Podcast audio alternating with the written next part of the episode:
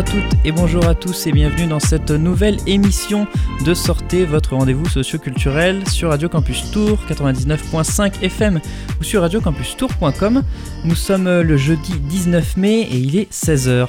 Alors dans cette, émission, on vous parle de politique et plus précisément d'abstention avec une question centrale. L'abstention est-elle le symptôme d'une démocratie malade? Au regard des élections présidentielles, deux scores apparaissent historiquement hauts.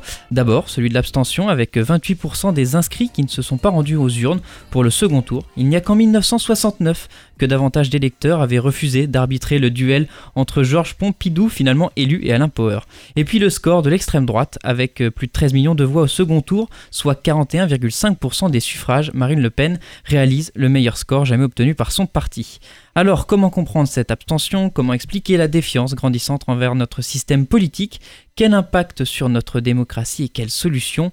Pour en parler, j'ai le plaisir de recevoir Héloïse Ney, qui est maîtresse de conférences en sociologie à l'Université de Tours. Bonjour Héloïse. Bonjour. Merci d'être au micro de Radio Campus Tours.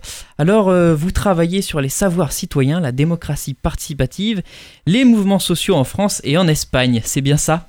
C'est ça, tout à fait. C'est un bon résumé. Euh, on va faire vous faites en fait de la sociologie politique. Est-ce que vous pouvez euh, expliquer aux, auditeurs rapidement ce que c'est finalement la, sociologie politique? Alors, la sociologie politique, en fait, c'est s'intéresser à tous les phénomènes sociaux qui ont un, caractère politique. Donc, par exemple, euh, les, questions que vous venez d'aborder, d'abstention, de, euh, de, participation électorale, euh, comment comprendre les différents votes, mais aussi, ça, donc ça c'est plutôt la politique institutionnelle, électorale, mais en sociologie politique, on s'intéresse aussi à d'autres formes d'implication, comme les mouvements sociaux, comme les grèves, les boycotts, ou les conversations dans la vie quotidienne, par exemple. Et comme toute démarche sociologique, l'objectif, c'est de comprendre comment ça se fait que les gens, par exemple, vont voter ou vont, ne vont pas voter. On va en parler dans cette émission. Et euh, oui, c'est intéressant aussi de comprendre que finalement, en, sociologie politique, on ne s'intéresse pas forcément euh, qu'aux enjeux, qu'aux jeux politiques, pardon, mais aussi aux enjeux. La politique est, partout, euh, finalement, infuse notre société. Tout à fait. Et on s'intéresse aussi aux politiques publiques, par exemple. Donc, c'est euh, tout, tout, ce qui a trait à la politique au sens large du terme, pas seulement les élections, mais aussi les élections. Exactement. Alors on va évoquer euh, différents thèmes qui ont marqué cette élection et comme je l'ai rappelé euh, en introduction, l'abstention est à un niveau record, hormis 1969. Est-ce que en tant que voilà sociologue, vous avez été surpris par ce, par ce, résultat? Alors, pas tellement surprise parce que c'est vrai que c'est une tendance lourde en fait, hein, cette, cette montée de l'abstention. Euh, depuis la, le milieu des années 80, on observe une montée euh, de, l'abstention et donc euh, qui, là sur le, bah, sur le temps long, se, poursuit. Donc c'est plutôt une, une, confirmation en fait de tendances existantes dans la société qu'une réelle surprise qui aurait été spécifique à, cette, à cet enjeu électoral cette année. Et donc, qu'est-ce qui fait que, vous l'avez dit, hein, euh, c'est vers les années 80, en fait, que, ça a commencé à être un, fait politique euh, marquant, c'est ça, de la vie politique française? Oui, c'est ça. On peut, on peut... En fait, avant les années 80, on avait plutôt des taux de participation assez élevés, euh, qui étaient systématiquement à peu près de 80%, en fait, hein, de la... La, des, électeurs qui allaient voter, donc d'abstention qui dépassaient pas les 20%. Et à partir des années 80, ça commence à, à, se modifier. On va avoir des, abstentions qui vont être plutôt autour des 30%, sauf pour les élections présidentielles qui, euh, d'habitude, sont quand même des élections qui vont mobiliser davantage. Euh, mais on a vraiment une montée de l'abstention qui, euh, s'observe. Et alors, il y, a une chose qui a été historiquement, alors vous me dites si je me trompe, hein, mais relevée par les, par les sociologues, c'est l'abstention stratégique. Le fait que, est-ce que d'ailleurs, vous pouvez expliquer ce que c'est, vous le ferez sûrement mieux que moi. Alors, effectivement, en fait, il y a différents types d'abstention. Il y a l'abstention qu'on peut dire permanente, une abstention où les, les gens, en fait, vont s'abstenir à toutes les élections. Une abstention qui est souvent qui recoupe des facteurs sociaux. En fait, ça va être les, moins diplômés, les personnes qui ont les, situations les plus défavorisées, qui vont être dans cette abstention plutôt d'exclusion permanente. Et, euh, et, un autre type d'abstention qui est plutôt euh, stratégique, euh, qui va être plus intermittente, c'est-à-dire qu'on va voter euh, quand on va estimer que ça en vaut la peine, euh, en fonction de l'enjeu de l'élection, en fonction du type euh, de, de, l'élection. Et c'est plutôt cette abstention stratégique, intermittente, on, a aussi appelé, l'a aussi appelé le vote sur enjeu. c'est plutôt cette abstention intermittente qui va, qui va se développer. Alors justement, cette abstention, ça serait pour les élections présidentielles, par exemple, un premier tour avec une exclusion euh, plutôt des ouvriers, des classes populaires, et un deuxième tour avec une logique d'enjeu, on fait euh, le front républicain, ça serait ça? Ça, on l'a très bien observé, par exemple, ces, deux logiques d'abstention, on l'a très bien observé lors des élections de 2002. Quand pour la première fois, en fait, le Front, ce qu'était le Front National à mm. l'époque, hein, qui est le Rassemblement National maintenant, était arrivé. un véritable choc, en fait. Au deuxième tour, voilà. Et en fait, c'est vrai que c'était un moment où le, taux d'abstention avait été très fort pour le, au premier tour, et c'était plutôt donc une abstention, voilà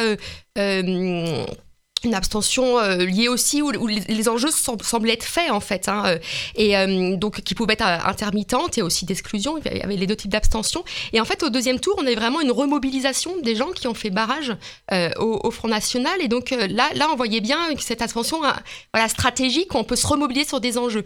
Ce qu'on a peut-être un peu moins vu cette fois-ci parce que finalement entre est-ce que cette lecture finalement elle est pertinente? C'était ma question. Parce qu'aujourd'hui voilà il y a l'abstention qui augmente entre les deux tours et le Front républicain bon il s'étire quand. Alors c'est que la question du Front républicain qui était très forte en 2002 euh, l'est toujours en partie euh, aujourd'hui parce qu'effectivement certains électeurs de gauche qui ont été votés non pas pour Macron mais euh, contre Le Pen, ça c'est évident.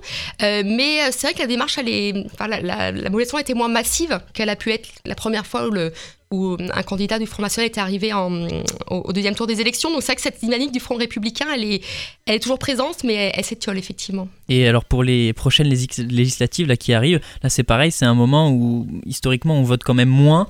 Est-ce que là, euh, va y avoir ce même mécanisme-là, selon vous? Alors ça, ça va être intéressant à observer. C'est un peu la, la question. C'est vrai que euh, d'habitude, les élections législatives, euh, c'est une élection qui mobilise moins, en partie avec le parce qu'elle se, elle se fait maintenant en continuité avec l'élection présidentielle, donc c'est plutôt depuis euh, Jacques Chirac en fait. Ouais, des élections, voilà, quand il y a le retournement du, du calendrier électoral, ou c'est plutôt des élections de confirmation il y a un effet, il y a un effet blast en fait entre le entre l'élection présidentielle et puis l'élection législative. Est-ce que d'ailleurs ça va se, se, répercuter une et, là donc la, la question ça va être est-ce que va y avoir ce mouvement là euh, ou est-ce que euh, les gens vont se mobiliser, notamment les électorats de, gauche, avec cette candidature nouvelle hein, quand même de, euh, la nouvelle Union populaire Est-ce que ça, ça va susciter une mobilisation plus importante pour les élections législatives que d'habitude? Ça sera, ça sera observé attentivement. Alors on, peut aussi partir de déclarations très concrètes qu'on a beaucoup entendues euh, dans, différents mouvements sociaux, hein, le, tous pourri, le, vote ne change pas ma vie. Euh, est-ce que c'est le, est-ce que finalement, on, l'a dit euh, souvent que c'était le, symptôme d'une, d'une défiance politique, d'une défiance envers les institutions, mais est-ce que c'est, c'est, une défiance ou alors c'est quelque chose de plus profond envers, par exemple, notre, notre mode de scrutin, notre démocratie? Est-ce que les gens croient encore que aller euh, voter, oui, ça sert quand même, ou alors c'est vraiment quelque chose de très profond. Alors ça, c'est une, question de comment est-ce qu'on l'analyse en fait, comment est-ce qu'on l'interprète cette abstention euh, qui, augmente? Est-ce que c'est le signe d'une désaffection croissante euh, des citoyens vis-à-vis de, la politique?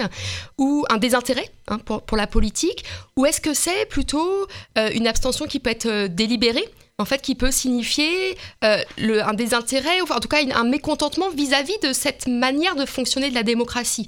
Et donc là, il y a un enjeu un peu d'interprétation. Est-ce que c'est vraiment un désintérêt pour la politique ou euh, un, mécontentement, une, insatisfaction par rapport à cette manière euh, du fonctionnement actuel de la politique, notamment cette délégation de pouvoir, ce, cette question de la comment fonctionne le, système des élections? Et donc là, cet enjeu, il est, assez important pour, peut-être aller au-delà et pour comprendre cette, cette, abstention stratégique, en fait, qui peut être aussi une abstention en partie délibérée. Alors là, sur le, sur le désintérêt en tout cas du politique, c'est quelque chose qui, euh, qui est en tout cas remis en cause par les chercheurs. Pour les chercheurs, souvent, on, montre euh, au contraire que c'est pas une crise démocratique, c'est plutôt une, une défiance, euh, si je ne me trompe pas. Tout à fait. Ce qu'on montre en fait, c'est qu'on a effectivement une crise de la représentation, des mécanismes de représentation. On a une défiance croissante vis-à-vis du personnel politique, des partis politiques.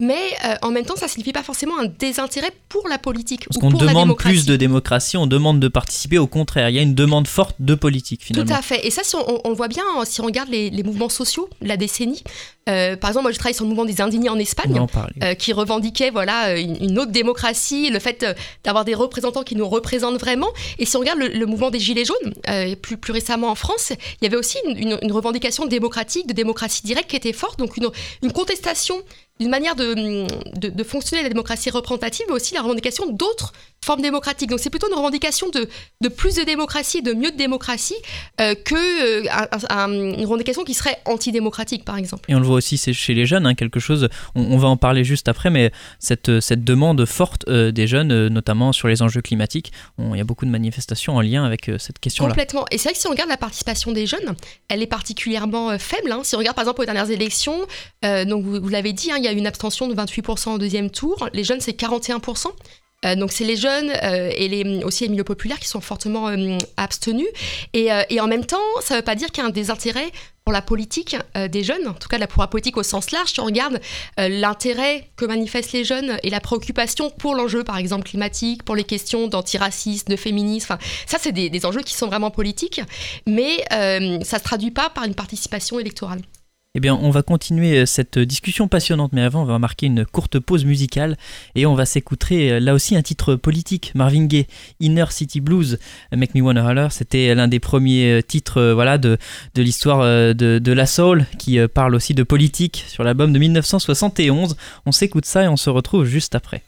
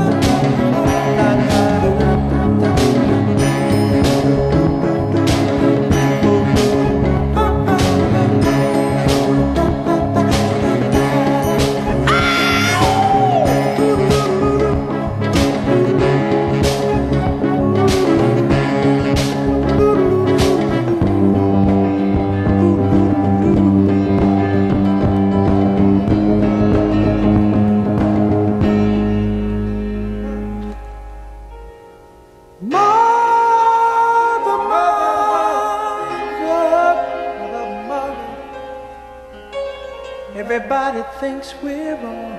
But mother, who are they to judge us? Mother, mother, simply cause we wear our hair long.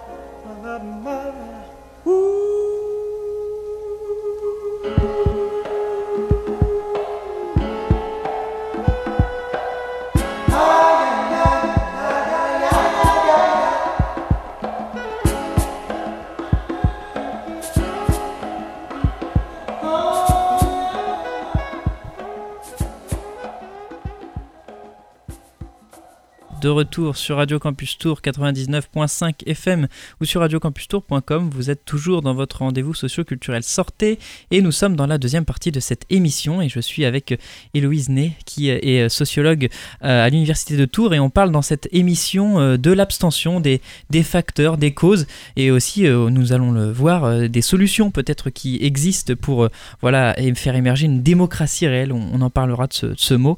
Alors on parlait juste avant cette pause musicale euh, de, de l'engagement euh, des jeunes euh, dans le politique, mais de, son, de leur désengagement des urnes. Et il y a deux, deux, catégories de population qui sont à peu près dans, les mêmes enjeux, les, les, populations, les classes populaires et les jeunes. Je viens de le dire. Donc, donc on, on l'avait rappelé, 41% des jeunes se sont abstenus.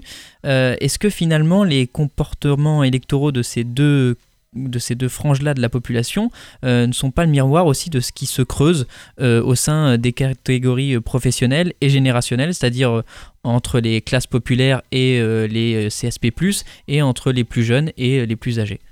Tout à fait, c'est vrai que quand, on s'intéresse à la question de, de l'abstention, Clairement, donc c'est un phénomène, on a vu, qui, qui, augmente, mais qui concerne plus particulièrement euh, certaines, certaines populations.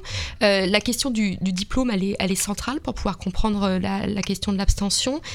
donc c'est particulièrement les classes populaires qui sont, qui sont concernées, mais aussi donc les jeunes. Et là, il y a plusieurs phénomènes qui peuvent être mis en, en lumière. C'est-à-dire qu'il peut y avoir une question d'intégration sociale, comme pour les classes populaires, le fait que l'intégration sociale, elle se fait plus tardivement pour, pour les jeunes.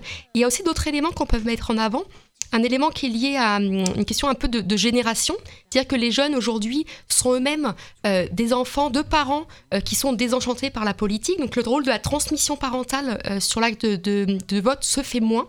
Et aussi une question qui peut être plus, plus pratique, mais qui joue beaucoup, qui est le fait que souvent on n'est pas forcément inscrit au bon bureau de vote parce qu'il y a une mobilité géographique qui est importante à, ces âges, et, et le fait de devoir se déplacer euh, pour, pour aller voter, par exemple, de retourner chez ses parents pour voter, bah, ce, ce coût-là du vote, euh, il n'est pas forcément euh, assumé. Donc, il peut y avoir aussi des questions comme ça pratiques. Il y a une inégalité géographique aussi dans le, dans le vote. Il y a des questions géographiques, tout simplement. Alors les questions géographiques, c'est que ça a été beaucoup en fonction des régions, vous voulez dire des. alors oui, ça, on peut le remarquer par exemple sur le fait qu'on va voter, qu'on va l'abstention peut être très forte dans les quartiers populaires c'est une question, mais ça recoupe la, question là, de la, participation euh, des, classes populaires. Et après, la, question sur la, géographie, c'est beaucoup cette question du phénomène de la mal-inscription, en fait, que ça a été euh, analysé. Le fait que quand on n'est pas inscrit au bon bureau de vote, bah, ça va euh, accentuer fortement l'abstention.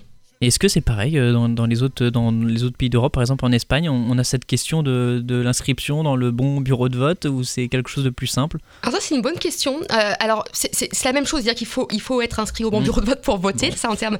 Mais après, est-ce qu'on observe d'un point de vue sociologique ce phénomène? Ça, je ne sais pas. Euh, c'est que, cette question a été beaucoup traitée, notamment par des, deux politistes en, France, Jean-Yves Dormagin et, Cécile Braconnier, qui ont consacré leur, leur, livre à la démocratie de l'abstention et qui ont analysé ce phénomène. Et donc, je ne sais pas si c'est un, un, phénomène qu'on observe également en Espagne, ça serait quelque chose à, creuser. Alors, euh, pour reparler de, des jeunes et des classes populaires, euh, on a, vous, en aviez parlé tout à l'heure de ce paradoxe, du fait que euh, ce sont deux marges de la population qui votent le moins, mais en même temps qui demandent le plus de la politique. Est-ce que, voilà, comment on peut résoudre cette équation-là? Alors, une, question qui se pose, en fait, c'est aussi la question de la, représentativité en fait, des, élus. Si on regarde le profil euh, des, euh, des représentants politiques, hein, si on regarde par exemple le, profil de nos députés, bah, vous verrez qu'il y a peu de jeunes et peu de, de, personnes qui sont issues des, classes populaires. Et donc ça, ça peut être un, des leviers, en fait, une des, questions qui est faire en sorte, pour réduire cette, distance, cette, bah, distance entre les, représentés et les, représentants du point de vue du, du profil sociologique, c'est de faire en sorte en fait qu'il y ait des représentants, des députés par exemple, qui ressemblent plus à leurs électeurs et qui puissent être plus amènes aussi de pouvoir incarner et euh, transmettre, euh, faire valoir des, euh, des, propositions, des préoccupations. Et ça, c'est une grosse question, en fait. Hein. on a un, un, champ politique, un personnel politique qui s'est beaucoup fermé euh, réduit d'un point de vue euh, social et on trouve très peu de, de catégories, par exemple, d'ouvriers, d'employés, comme ça pouvait être le cas euh, plus au cours du XXe siècle. Alors pourtant, historiquement, est-ce que c'est quelque chose qu'on observe quand même, qu'il y a tout le temps en fait un, ce décalage entre la représentation, ces élus, et la population? Est Finalement, est-ce que c'est pas aussi un paradoxe intrinsèque à la démocratie? Pour être élu, il faut être différent, il faut avoir un parcours peut-être social, un bagage de diplôme aussi différent. C'est vrai qu'avec le principe de l'élection, c'est un peu ça. Hein. Le principe de l'élection, c'est un petit peu euh, les travaux de Bernard Manin à ce sujet qui, euh, sur les principes du gouvernement représentatif qui dit euh, en fait quand, quand, le principe de l'élection, contrairement au tirage au sort par exemple, c'est qu'on va élire des gens qui sont différents sur un principe de distinction et donc on va chercher des gens qui ne sont pas forcément comme, comme nous. Après, il y a un certain nombre de travaux qui montrent aussi que c'est quand, quand, il y a une, une représentation ou les, euh, ce qu'on appelle une représentation miroir, c'est-à-dire que les, euh, les, euh, les, députés, en fait, par exemple, les députés vont avoir des, des, caractéristiques qui sont similaires à ceux qui les élisent. Ça peut faciliter le fait d'incarner, en fait, et de, de véhiculer des, des, préoccupations. Et donc, cette question, elle s'est posée, par exemple, par le fait, est-ce qu'il fait s'il y a plus de femmes à l'Assemblée, s'il y a plus euh, de personnes issues des classes euh, populaires, euh, des, minorités, enfin, en quoi ça pourrait permettre de, faire valoir davantage les, préoccupations qui, sont répandues dans ces, ces cadres de la population, alors qu'on a un, monde politique qui est quand même, d'un point de vue social, très, fermé. Hein. C'est seulement certaines catégories sociales qui sont, qui sont représentées. Et, pourtant, en 2017, Emmanuel Macron a quand même, euh, avec ce, ce, ce, mouvement, euh, a, essayé de faire rentrer la société civile. Alors là, c'est pareil. Est-ce qu'on peut s'interroger? Est-ce que c'était une frange particulière aussi de la société civile? C'était peut-être l'élite de la société civile, mais euh, il a essayé de faire rentrer des gens qui ne faisaient pas de politique et d'ailleurs, aujourd'hui, on voit que ces personnes quittent euh, la politique et le, retour des investitures législatives, en fait, on, voit un retour euh, des anciens de la politique qui sont investis maintenant de nouveau dans les territoires. Tout à fait. C'est vrai qu'il y a eu un, certain changement euh, lors des dernières élections législatives, notamment avec les députés donc, de La République En Marche et de, la France Insoumise, où il y avait un certain nombre de ces députés qui n'avaient pas, n'étaient pas des professionnels de la politique, n'avaient pas fait carrière en politique, comme c'est généralement le, le, cas, qui étaient aussi souvent plus jeunes, euh, sans être très jeune non plus, mais qui était un rajeunissement clairement des députés, qui étaient plus souvent des femmes. Donc à ce niveau-là, on a eu euh, une certaine ouverture, mais qui est limitée si on regarde les profils sociaux. si on regarde les profils sociaux, ça reste quand même des personnes qui sont généralement très diplômées euh, et qui sont dans les positions sociales les plus favorisées. Donc c'est ouverture à la société civile, mais clairement pas aux classes populaires.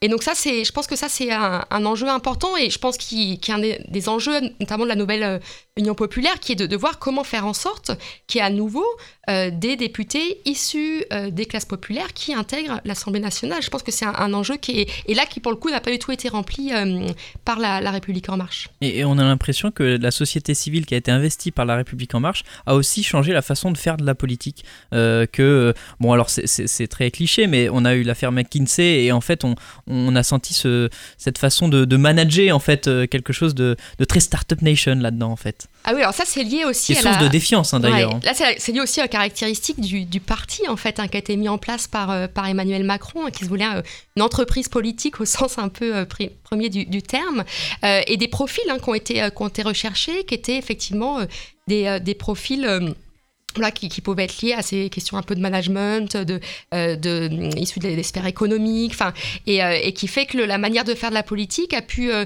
a pu s'ouvrir, mais plutôt vers le monde économique que vers d'autres, par exemple, des gens qui seraient issus des mouvements sociaux, qui seraient issus d'autres d'autres catégories de la population, d'autres professions. donc on a eu une certaine, peut-être une, ouverture, mais qui, qui vers certains profils en fait. Et ça a donné, euh, est-ce que, je ne sais pas si vous allez être d'accord, mais quelque chose d'assez vertical dans la pratique euh, du pouvoir. Euh, on a souvent entendu parler du président jupitérien. est-ce que c'est une analyse aussi que les sociologues font? Alors oui, c'est vrai que les, travaux, il y a eu des travaux hein, sur l'entreprise Macron. D'ailleurs, les, deux ouvrages qui sont consacrés à la République à marche et l'entreprise Macron, et qui montrent bien, oui, bah, comment comment ça s'organise le parti en interne. On a un parti qui est très très, euh, très hiérarchisé, enfin qui est très, très focalisé aussi sur la, figure du, leader. Euh, et après, on a bien vu que dans la manière de, de mener la politique, c'est une politique qui est très centralisée. Et alors ça, c'est lié euh, en partie à, à, la manière de faire d'Emmanuel Macron, mais plus largement en fait au système qu'on a avec la Ve République, un système où la, présidentielle, hein, où la place du président est, centrale, alors qu'on là, pour le coup, on a d'autres systèmes euh, politiques, si on regarde ailleurs en Europe ou dans le monde, où euh, les, euh, les, assemblées, par exemple les assemblées parlementaires vont avoir un poids plus important. Et donc ça, c'est lié, je pense, non seulement à, un président, mais plus largement, en fait, au système présidentiel français. Et d'ailleurs, euh, parce que c'est une critique euh, effectivement qui est faite euh, au fonctionnement de la, République en marche, un fonctionnement assez vertical, mais c'est une critique qui pourrait être aussi faite, il me semble, à la France insoumise, qui de fait n'a pas un fonctionnement quand même qui est très personnalisé sur la figure de Jean-Luc Mélenchon. Tout à fait. Il y, a un ouvrage qui est sorti récemment consacré à la France insoumise par Manuel Cervera Marsal qui, a fait une, vraiment une monographie de la France insoumise et il montre qu'en termes d'organisation interne et de démocratie interne, euh, c'est un parti qui reste euh, effectivement euh, très centré sur la figure du leader, qui refuse le principe d'organisation, mais de fait, il y a quand même une hiérarchie interne qui se dessine sans que les mm. leaders soient élus. Donc en fait, c'est quand même assez... implicite. c'est implicite. Donc il y, a des, il y a des règles, il y a des leaders, mais sans qu'ils soient élus. Donc ça pose des grosses questions de démocratie interne. Et donc effectivement, la France insoumise, de ce point de vue-là, n'a pas beaucoup... n'a rien à envier, on va dire, que la République en marche, son, principe d'organisation interne et de démocratie interne. Alors, on, a évoqué euh, déjà beaucoup de facteurs, beaucoup de causes de l'abstention. Euh, Yves Saint-Omer, qui est un sociologue, parle de la, post-démocratie. Euh, est-ce que vous pouvez nous, définir ce terme et nous dire si on, y arrive, on y est dans cette post-démocratie? Alors, effectivement, c'est dans un article où Yves Saint-Omer propose plusieurs modèles, enfin, plusieurs évolution possible de la démocratie, euh, notamment en France. Des, un des scénarios qu'il voit, euh, donc il reprend l'expression d'un sociologue et d'un politiste euh, britannique, Colin Crouch, qui a parlé de cette post-démocratie. Et donc ça, c'est un des scénarios qui, définit, c'est-à-dire un, scénario où finalement on maintient la façade démocratique, c'est-à-dire qu'il y a des élections qui se tiennent, il y a toujours des, des droits individuels, la justice est indépendante, donc on a la façade démocratique, mais en même temps les décisions sont prises ailleurs que les décisions ne sont pas prises par euh, les dirigeants qu'on va élire euh, dans le cadre des élections, mais sont prises par les directeurs des grandes firmes, par les euh, agences de notation internationale, par les acteurs des marchés. Et finalement, ça, se joue ailleurs, quoi. La prise de décision, ça se joue ailleurs. On maintient la façade, mais la décision se, joue ailleurs. C'est aussi un, des, des, objets qui a été pointé par Samuel Hayat, je crois, dans, sur, sur en fait la gestion de la pandémie. sur, alors après, après coup, on s'est rendu compte que voilà, les cabinets de conseil avaient organisé beaucoup de cette gestion de, pandémie. Là aussi, est-ce que c'est quelque chose euh, qui, je suppose, nourrit euh, une forme de, défiance? Tout à fait. En fait, ce qu'a montré Samuel Ayat, c'est ça qu'il a fait une analyse très intéressante de la, crise sanitaire au début, au moment du confinement, euh, sur en quoi ça, présentait une, menace en fait sur, pour la démocratie, la gestion de cette crise politique par les démocraties occidentales, donc dans le cas français puis dans d'autres cas. Et en fait, ce qu'il montre, c'est que cette gestion de la, la crise sanitaire, elle pose question d'un point de vue démocratique à deux niveaux dire au niveau à la fois quand on entend la démocratie comme l'ensemble des citoyens, euh, dans le sens où les décisions étaient prises vraiment de manière très. Euh, Démos Kratos. Ouais, les décisions étaient prises par, par, une personne en mm. France, hein, enfin vraiment, ou par un petit cercle, vraiment. Le conseil de sécurité, le conseil de défense, conseil de sécurité. Donc l'ensemble citoyen était loin d'être euh, d'être associé. Enfin, donc ça, ça a été vraiment le fait qu'il y ait seulement une petite partie qui, qui, décide. Et puis après, une autre dimension qui est aussi importante, qui est la dimension plus sociale, en fait, que la démocratie, c'est non seulement euh, l'ensemble des citoyens qui gouvernent, mais euh, aussi les plus démunis d'entre eux. Et là, clairement, si on regarde les mesures qui ont été prises euh, au moment de la, crise sanitaire, notamment pendant le, confinement, ça s'est fait clairement au détriment des, catégories les plus, populaires.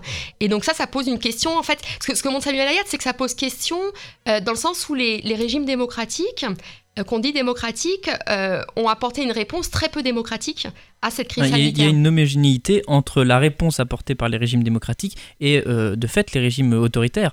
Euh, de- des régimes comme la, comme la Chine hein, ont, ont confiné aussi. Alors là où peut-être son, son analyse prend fin aujourd'hui, c'est que là on voit dans la situation dans laquelle se trouve la Chine où ils ne veulent pas sortir de cette politique-là, ils sont en train de s'enfermer dans quelque chose de totalement euh, fou, hein, pratiquement là. Tout à fait. C'est vrai que la- l'analyse, il l'avait faite vraiment. C'est pour ça que je la, je la Mm. resitue dans le Mm. temps, ce qu'il l'a fait vraiment au début de la, la crise sanitaire, euh, où les décisions étaient très autoritaires, très verticales, et où la Chine s'en sortait plutôt bien à ce Oui, moment-là. voilà. Euh, Mais ça peut aussi nourrir une envie de certains citoyens de se dire, bah, finalement, est-ce que notre système est si bon et ça nourrit euh, ce qu'on peut-être qu'on peut appeler le populisme, hein, euh, quelque chose de, de, de- de ce style-là?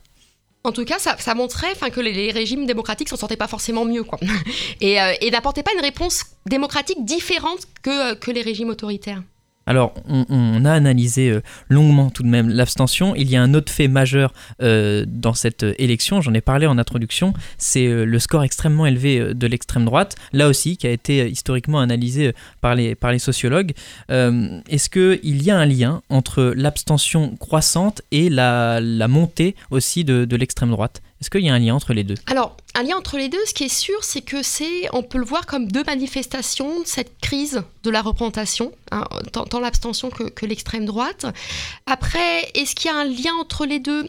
Euh, pas forcément. Disons que c'est euh, la, montée de. Si, si on regarde euh, le qui est-ce qui va s'abstenir et qui est-ce qui a voté par l'extrême droite, là on peut retrouver des, des interrogations. Ou dans le en sens d'une défiance peut-être, parce qu'on Oui. on, on parle souvent de vote contestataire.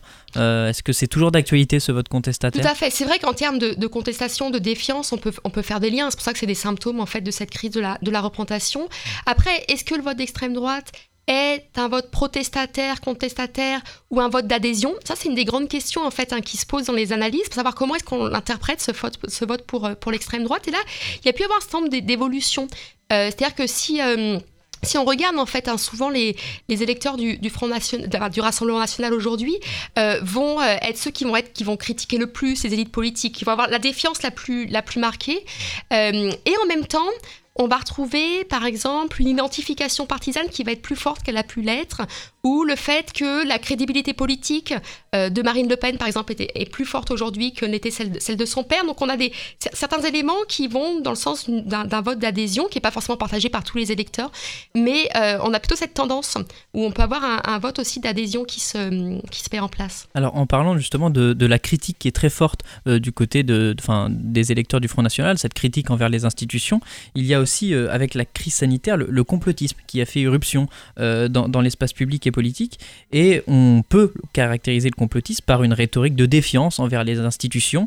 Euh, Est-ce que on peut faire un lien aussi avec, avec l'abstention et la montée du, complotisme? Parce que cette, cette abstention, elle est là aussi du ressort de la défiance. Alors c'est peut-être pas la même défiance, mais est-ce qu'il y a un lien qui est possiblement fait? Alors, avec l'abstention, je ne sais pas que- que ce sont des manifestations, voilà, peut-être d'une d'une défiance croissante. Euh, oui, le, le fait que euh, entre le vote d'extrême droite, par exemple, et le complotisme, il y a parce probablement que des- historiquement, il y, a- il y a Marie Pelletier qui est une, une historienne du complotisme et qui dit historiquement euh, l'extrême droite est aussi basée euh, sur euh, des bases complotistes. hein. La- la- le, sujet du grand remplacement, la thèse du grand remplacement, c'est une thèse qui a été euh, voilà qui est complotiste et qui a été théorisée dans les années 1800. Tout à il y a longtemps. Tout à fait. Et donc là, clairement, on a, on a des, des liens qui sont, enfin, qui sont, qui sont évidents à faire. hein. Si on regarde aussi euh, par quelle, euh, par quelle personne, par quel canot d'information ça passe. Enfin, on a, on a clairement des liens entre les réseaux d'extrême droite et les, et les, thèses complotistes. Ça, c'est une évidence. Et, et cette, euh, on, parlait aussi tout à l'heure de, voilà, Emmanuel Macron a fait exploser aussi le- les, clivages entre les grands partis, a complètement remodelé euh, le paysage politique. Euh, Est-ce que, on, a l'impression d'ailleurs qu'il il, attrape tout en fait ce parti, qu'il va à la fois de Robert Ménard qui a l'impression qu'il est proche de- d'Emmanuel Macron à, des, sensibilités plus de gauche. Est-ce que ça nourrit pas aussi un- une absence de récit politique dans le sens où on ne sait pas comment vraiment caractériser la politique d'Emmanuel Macron et euh, cette absence de récit politique bah, nourrit aussi euh, cette absence de- d'envie de, voter, d'envie de politique. Tout à fait. C'est vrai qu'un des facteurs, en fait, hein, pour expliquer la, montée de l'abstention, avant même la, la, mise en place de, ce parti, effectivement un peu attrape-tout, euh, c'est le fait que euh, on, arrive à moins, moins faire la différence entre les, les, les, options électorales qui sont proposées. Et ça, euh, pour essayer de comprendre pourquoi on a cette montée de l'abstention depuis le milieu des années 80, clairement le fait, par exemple, que traditionnellement les deux grands partis, qui étaient le Parti socialiste et puis le Parti de droite, qui a pu prendre différents, différents noms jusqu'au LR, le fait qu'ils se soient euh, retrouver sur un certain nombre d'éléments, notamment en termes de politique économique, qui est là, lié en fait hein, au changement du point de vue du Parti socialiste, a fait qu'on a vu moins clairement en fait les différences euh, dans les, options électorales. Et donc ça, euh, dans, dans, le parti là qui est euh, autour d'Emmanuel Macron, il y a cette idée finalement qu'on regroupe des gens très différents, mais pas si différents sur, enfin qui sont d'accord en tout cas sur, sur en gros les, les, les politiques économiques néolibérales. et donc, et donc en fait ça, c'est pour ça qu'on a des gens qu'on retrouvait auparavant dans des, des partis qu'on classifiait de, de, gauche ou de, ou de droite, qui vont se retrouver dans de ce grand parti-là. Une frange du parti socialiste. Une frange du parti socialiste. plutôt libéral. Parce que, parce que finalement il y a des, des politiques qui se sont euh, qui se rapprochés. Alors après, le fait que euh, du coup il y ait euh, face à ce, grand parti là, autour de thèse néolibérale qui se, qui se conforme euh, et qui est la nouvelle l'Union populaire qui se soit formalisée là à gauche, bah, ça, ça, peut rapporter de l'antagonisme en fait en politique On et voit là remobiliser une tripartition qui se dessine, là, une nouvelle tripartition qui se dessine de, de la vie politique. Et d'ailleurs, on le voit au PS avec ce qui se passe en ce moment, avec le déchirement entre l'abandon le, ou non du quinquennat Hollande et puis plein aussi des l'UPS, notamment le secrétaire national qui rejoint euh, euh, LFI finalement. Tout à fait. Et donc là, on est vraiment en plein, en, pleine recomposition hein, du, champ partisan, du champ politique, euh, qui est lié effectivement à Emmanuel Macron un peu dynamité ce, champ partisan. Ça sera intéressant de voir les recompositions et de voir si, et là ça avec les législatives on va pouvoir le, voir, est-ce que ça peut être un facteur de remobilisation? Euh, des électeurs ou pas, parce que euh, si, on a l'impression en fait que voter pour un parti ou pour un autre, ça change pas grand-chose, c'est que c'est pas très, incitatif quoi, pour aller voter, alors que en fait souvent quand, on regarde historiquement, quand les taux de participation sont les plus forts, c'est quand les options proposées sont assez tranchées en fait, euh, quand il y a clairement un choix de société à faire, et, donc effectivement cette recomposition là du, champ partisan peut peut-être amener un peu de, à nouveau de l'antagonisme en politique et peut être un facteur de remobilisation. Alors, euh, une, dernière question avant de, une nouvelle pause musicale, et puis après, ça sera la fin de cette émission. Euh, sur la question toujours de l'abstention, mais on, est noyé sous les sondages. Euh, alors, il y a eu certains, journaux là, qui ont renoncé au, sondage ou qui l'ont utilisé de manière différente, mais Le Monde a, quand même a produit énormément de sondages pendant la campagne, des sondages de, de sensibilité d'ailleurs différentes. Est-ce que ça aussi, ça contribue à une forme d'abstention? Parce qu'on a parlé du Front républicain tout à l'heure en voyant euh, finalement que bon, bah, Marine Le Pen n'allait pas gagner, est-ce que finalement les gens se démobilisent aussi? Oui, alors c'est vrai que les, sondages jouent. Euh, il y, a beaucoup de travaux hein, sur la fabrique de l'opinion via, les sondages. Euh, les, sondages jouent un rôle particulier de plus en plus important hein, dans, dans, les campagnes électorales. Euh, et donc, ça, peut jouer effectivement un, rôle sur l'abstention. Si, on a l'impression que les jeux sont faits, euh, bah, ça, peut être moins motivant pour aller voter. Alors que si, euh, si les jeux semblent serrés, ça peut être plus incitatif. Et donc là, on voit bien que les sondages jouent, un rôle important. ils ont même pu jouer un rôle assez important, presque, si on regarde les différents candidats à gauche, presque de primaire, en fait, que ces candidats avaient refusé de faire, en montrant quels étaient ceux qui étaient les, mieux positionnés, les moins, bien positionnés. Donc du coup, euh, c'est vrai que les, sondages jouent un rôle euh, particulier à la fois, sur la question de l'abstention, mais aussi sur la question des choix partisans, en fait, les, choix électoraux. Vous parlez de primaire aussi, on, on, en, aurait pu en parler, mais de la primaire euh, populaire qui a quand même réuni un grand nombre euh, de personnes sous les mêmes euh, finalement sous les mêmes objectifs qu'on évoque depuis le début de cette émission avec une plus grande participation et puis qui finalement a euh, choisi de soutenir Jean-Luc Mélenchon qui n'était pas le premier arrivé en tête des, sondages de ses participants. Alors là il y a une, quand même un paradoxe aussi. Alors c'est c'est un paradoxe important. C'est que la, primaire populaire bah, c'était c'était l'idée assez intéressante de dire on va essayer bah, d'imposer aux partis politiques ce qu'ils ne veulent pas faire, se mettre d'accord et, et ce que demande une partie des, des, électeurs de gauche en, mettant en place un processus participatif. Il y avait un système de vote qui était assez intéressant, de vote où on pouvait classer les, enfin, vote par, par majorité, on pouvait classer les, les, les candidats, donner un poids à chacun, on va dire. Je ne me souviens plus le, terme qui est utilisé, mais le vote par, par consentement. Enfin, je ne me souviens plus exactement le, terme, mais peu, peu importe. Et mais, euh, mais finalement, euh, bah, un peu l'échec de la, primaire populaire, euh, je pense que ça vient du fait que la, logique des élections présidentielles en France fait que les partis politiques jouent toujours un rôle très important dans, ces, dans, ces, dans ces élections. Et le fait d'avoir mis en place cette primaire populaire sans avoir l'accord, le, consentement des, partis politiques, a, fait que bah, ça, a eu peu d'impact euh, au final. Et c'est vrai que, pour le coup, c'est un peu paradoxal d'avoir appelé ensuite à voter pour, euh, pour Jean-Luc Mélenchon, euh, sachant que la, procédure participative était ce qui était valorisé. en termes, disons que de, procédure, ça peut interroger. Après, en termes d'objectif, vu que l'objectif c'était de faire en sorte que l'option qui a plus de chances de remporter du point de vue de la justice sociale, écologique, arrive. Bon, ça pouvait avoir du sens de ce point de vue-là, mais c'est vrai que ça, c'était un petit peu un. Disons que c'était un, une tentative intéressante d'un point de vue démocratique, mais que dans, dans le contexte à des élections présidentielles qui a, qui a peu fonctionné. C'était le jugement majoritaire. Voilà, le jugement majoritaire. C'est pour ça que je, cherchais ce euh, que le vote majoritaire ça fonctionnait pas, mais c'est le satisfait, jugement très satisfait, insuffisant. On peut en fait donner une note à chaque euh, pour chaque candidat. Euh, ce qui permet de ne pas voter pour un seul candidat, par exemple de dire, je sais pas, je voudrais Jean-Luc Mélenchon, mais de dire, bah, je donne tant de points à Jean-Luc Mélenchon, tant de points à, un autre. Et donc, effectivement, c'est pas par points, mais c'est plutôt euh, satisfaisant euh, en, fonction de termes de satisfaction, de non-satisfaction. Donc, ça, c'est intéressant parce que les questions de, de modalité de vote et de scrutin, ça joue aussi en fait sur, euh, sur la participation. Et là, il y a des expérimentations qui peuvent être faites en fait. Hein. le vote majoritaire, on choisit seulement pour un candidat, c'est pas forcément le, seul possible. On peut imaginer d'autres manières de voter. On marque une dernière pause musicale avant la dernière partie de cette émission pour notamment parler voilà, un peu plus de, des solutions de la démocratie réelle et d'un de vos ouvrages. On s'écoute euh, le titre de Kendrick Lamar qui vient de sortir son dernier album, Cut You Off, et on se retrouve juste après.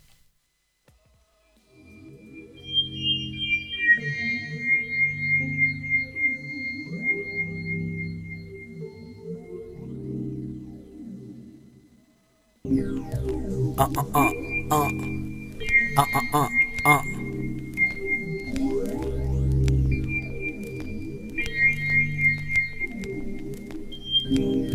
I leave you thirsty on Twitter. you boo boo, you teed, you turned down, you thirsty, you boo boo. Uh, I'm trying to learn something new. I'm trying to find myself, I'm searching deep for Kendrick Lamar. I read about Napoleon Hill and try to know God. They say he the key to my blessings. And if I speak the good into existence, that instant my dreams will unlock. Money flow like water, I'll just wait at the dark. And by the way, I'ma start finding more light to shed like a small garage in your backyard. I'm back chilling with a friend of mine. She mighty fine, but I noticed that her heart resides next to bitterness. Always hollering who she don't like and who she kick it with. Who she wanna fight, who wearing a weave, who doing your Burke bag is fake, who holding the keys to the car she drove last year, or who fucking on who, and who need a pap smear. Getting on my nerves, but before your negative energy curve, bitch, I'ma cut you off. Cause every time you come around, you be hollering at whoop de whoop. Blah say blah, he say, she say, oh my god, shut the fuck up. Ho, every time you come around, you be hollering at whoop de whoop. Blah say blah, he say, she say. Uh, I'm trying to learn something new. I'm trying to surround myself with people that inspire me. Or at least inquire similar desires to do what the TAKE just to reach the TOP. I'm talking ideas, motivation. It's more than making enemies, my nigga. Oh, that's not your memo. Then tell me why you constant stressing on how you well connected like centipedes, my nigga. I function with you and you flaunt your pistol every second. Tell me how you pressed them at the Monte Crystal. Where's so and so from? And what neighborhood's beefing? Who baby mama's a rat? And who got killed last weekend? That shit is mad depressing, bringing me down. Speak on something with some substance that can get us both paid. Rather than telling me how these niggas jocking your style. Or his rims ain't bigger. Pussy nigga, I'ma cut you off. Cause every time you come around, you be hollering that whoop de whoop. Blase blah. He say, she say, oh my god, shut the fuck up. Scary ass. Every time you come around, you be hollering that whoop de whoop. Blase blah. He say, she say. Uh, I'm trying to learn something new. I'm trying to better my chances of becoming a star. I'm trying to feel the vibe of Mona Lisa studying art. Paint that picture.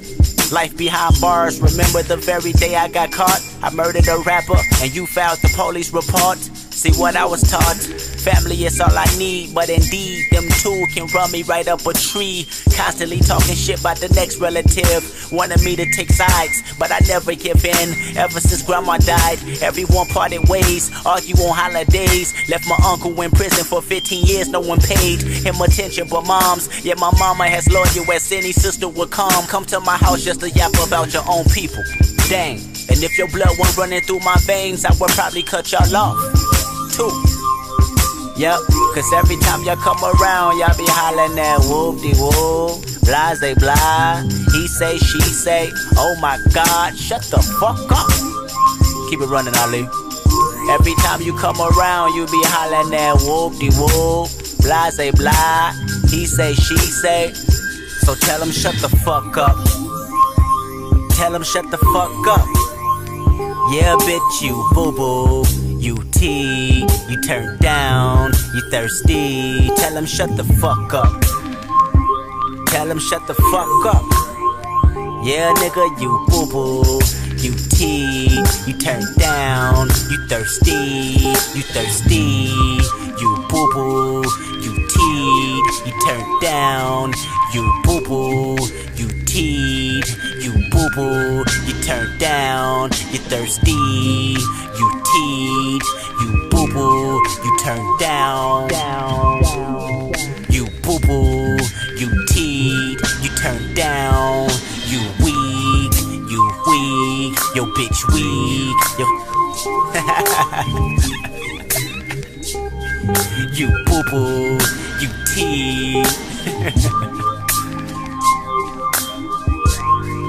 That.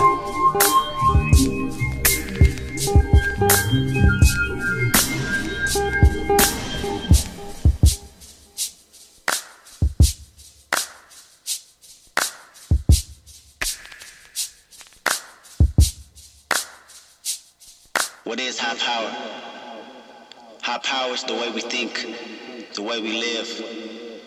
See, it's known today that the human race is nothing.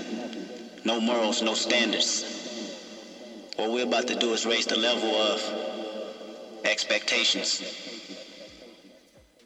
No. De retour sur Radio Campus Tour 99.5 FM ou sur radiocampustour.com, c'était Kendrick Lamar et vous êtes toujours dans votre rendez-vous socioculturel. Sortez, nous sommes dans la dernière partie de cette émission pour parler de politique, d'abstention et aussi de le, vote d'extrême droite qui a été historiquement haut euh, durant euh, cette euh, campagne présidentielle. Alors on, on parlait justement en off que les radios associatives ont du mal à traiter ces questions, enfin à interroger en tout cas les partis politiques durant les élections parce qu'il faut respecter les temps de parole. Donc euh, là, on, propose aussi peut-être un peu une analyse de ce qui s'est passé. C'est aussi intéressant. Et donc, euh, on, a parlé du, vote euh, du Front National, de, ses causes, de ses répercussions aussi. Mais il y a aussi la, sociologie des gens qui ont, qui ont voté. Là, on, a eu une nouvelle candidature, la candidature d'Éric Zemmour, qui a aussi bousculé un petit peu ce qui était euh, les thèmes qui ont émergé en tout cas durant cette campagne. On a vu de nouveaux thèmes euh, encore arriver euh, dans cette campagne présidentielle. Est-ce que la sociologie qui est historiquement, voilà, on, parle souvent des classes populaires dans le nord de la France, des, désindustrialisées, pardon, là, Éric Zemmour, en tout cas, on a l'impression qu'il il amène un- une nouvelle sociologie dans le vote d'extrême droite.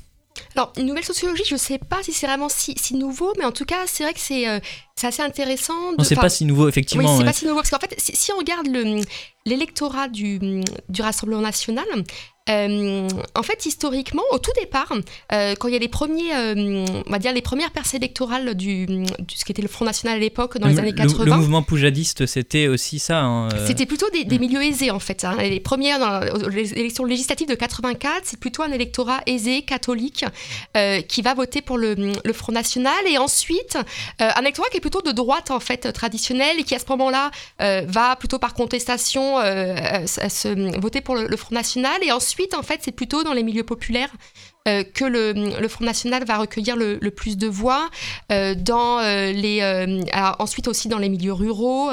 mais, mais si on regarde en fait les, piliers du, vote pour le, le Rassemblement national, on va avoir à la fois ce, que, ce que Nona Mayer, hein, qui est spécialiste du, Front National, appelle euh, la boutique et l'atelier. C'est-à-dire qu'on va à la fois avoir euh, un petit patronat inquiet pour son avenir et, et plutôt un vote ouvrier, employé. donc à la fois un vote populaire, hein, c'est majoritairement un vote populaire, mais aussi un vote qui peut être plus, un peu plus, plus aisé. et donc c'est plutôt un vote interclassiste hein, qu'on a au, au, au, Rassemblement national. Et donc là, avec, avec Éric Zemmour, je ne sais pas si c'est vraiment un, nouveau vote, mais c'est vrai qu'on a pu ça ramène quelque chose, en tout cas, euh, de, de, du, patronat, en fait, de quelque chose d'assez aisé. catholique. Euh, alors, faudrait la baliser finement, hein, beaucoup plus finement, mais on a pu voir effectivement euh, dans certaines configurations où c'est pas tellement un vote populaire, en fait. Hein, là, on va plutôt avoir un, vote plus, plus aisé, donc qui, était aussi historiquement un, un, vote que pouvait avoir le, le, Front National. En tout cas, l'électorat, c'est pas toujours simple à l'analyser, à cet électorat du, du Front National, du Rassemblement National, parce qu'il a pu évoluer en fonction mm. des élections, des enjeux. Mais ce qui, ce qui ressort, c'est que c'est quand même un, vote qui est interclassiste et qui est majoritairement euh, populaire. Alors euh, ça me fait penser effectivement à l'exemple de, l'UDC de Pierre Poujade, parce que là on, a parlé de ce, petit patronat euh, qui est, est, aussi des fois euh, dans, dans la périphérie, hein, un petit patronat de, commerçants, et l'essence du mouvement de l'UDC c'était la voix de ceux qui se vivent comme les petits contre les gros, le Paris contre la province, et donc il y avait aussi cette, ce, vote-là un peu de, sociologiquement d'une classe aisée, mais périphérique, de commerçants. Oui, effectivement, c'est vrai qu'on pourrait faire des, hum, des, parallèles à ce niveau-là. Alors après, c'est vrai que si, on regarde géographiquement les bastions du, du Rassemblement national, on voit bien ces, ces différences sociologiques aussi. Hein. On a le bastion du, du nord et, de l'est, euh, qui est, comme vous l'avez dit, plutôt euh, sur des terres euh, désindustrialisées, où la délocalisation a été forte. On a, on a un vote qui est majoritairement populaire, ouvrier. Alors que si on regarde sur tout le pourtour méditerranéen, ça va être un vote qui va être plutôt, plutôt aisé, plutôt qui va se retrouver sur des valeurs plutôt traditionnelles. Donc c'est plutôt plutôt libéral. Donc, c'est vraiment des, des, électeurs qui sont différents. Ou peut-être Éric Zemmour a pu capter aussi une partie de, ce vote à, ce niveau-là. Mais en tout cas, on, voit bien, si on regarde la géographie du, Rassemblement national, euh, qu'on a des. Euh, voilà, on, a des électorats qui sont divers et puis un électorat qui s'est aussi euh, beaucoup diffusé ces dernières, ces dernières années dans la France rurale, notamment, où là, il y, a des, voilà, il y a une expansion qui est aussi importante. Alors on va passer maintenant, euh, euh, après avoir euh, évoqué tous ces enjeux, évoquer peut-être quelques, quelques solutions et quelques alternatives qui sont envisagées dans d'autres pays sur lesquels vous avez travaillé. Donc votre dernier ouvrage s'intitule Démocratie réelle, l'héritage des indignés espagnols et il nous plonge au cœur du laboratoire politique espagnol. voilà, c'est une enquête sociologique hein, qui est faite durant dix années à Madrid. Qu'est-ce qu'on peut en retirer de cette pratique de la politique à Madrid? Alors l'objectif du, livre, c'était en effet de voir un peu les, les effets d'un mouvement social qui était celui des, indignés, et de voir dans le temps, en fait, au-delà du, du, moment le plus, euh, le plus médiatisé, peut-être le plus euh, connu de, de, la mobilisation, qui était l'occupation de la Puerta del Sol, donc à partir du, du 15 mai 2011 euh, à, à, Madrid, et puis sur d'autres places en, Espagne. comment, quels sont les effets d'un mouvement comme ça dans le temps? Sachant que l'intérêt par rapport à, à, à, notre discussion, c'est que les indignés, leur principale revendication, c'était cette idée de démocratie réelle maintenant. Donc il y avait une forte contestation du système politique, de comment est-ce qu'il fonctionne, de la représentation, euh, en lien avec la crise économique. Et euh, ils voulaient expérimenter, revendiquer d'autres manières de faire de la démocratie.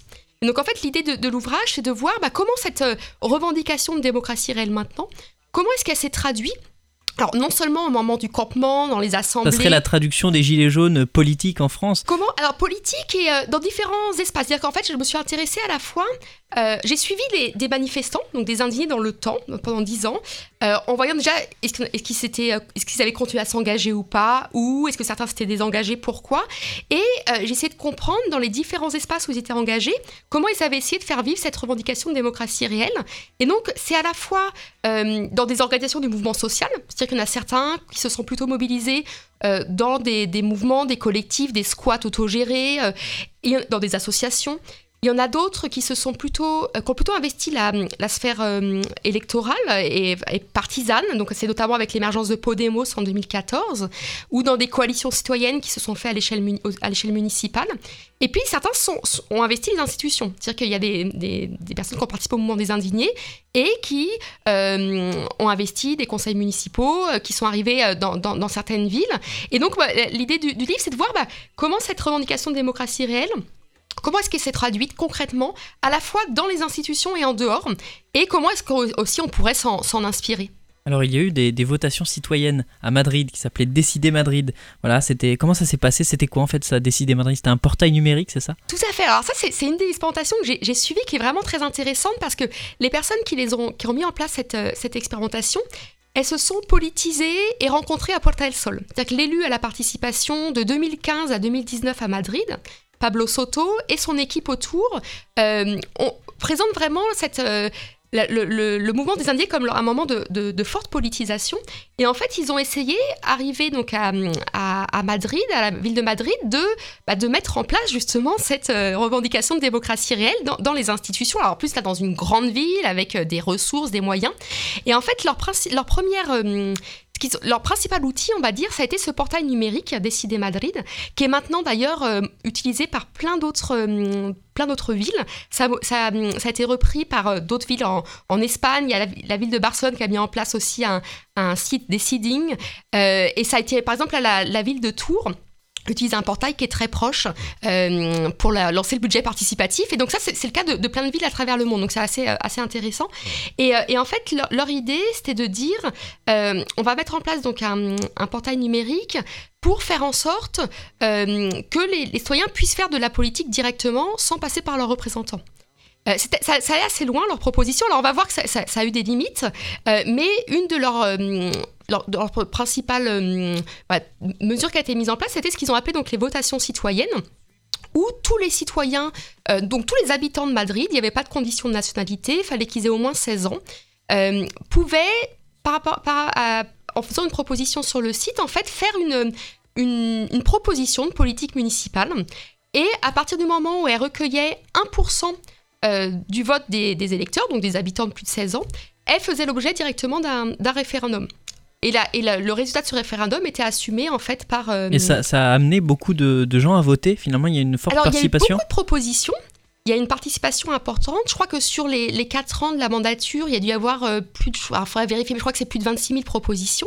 Il y a eu beaucoup de propositions. Par contre, en fait, il y en a seulement deux qui sont arrivées à recueillir le 1% qui était nécessaire. D'accord, donc là, il y a, finalement, en termes de, production, euh, on va dire législative, en termes de, de, production de politique publique, ça a été assez faible. Alors que vraiment, le projet au départ de, cet élu puis de, l'équipe autour, c'était de dire on va, on va, on va renverser euh, le système représentatif, il va y avoir plein de propositions, on va faire des référendums tout le temps, mais c'est pas ça qui s'est passé.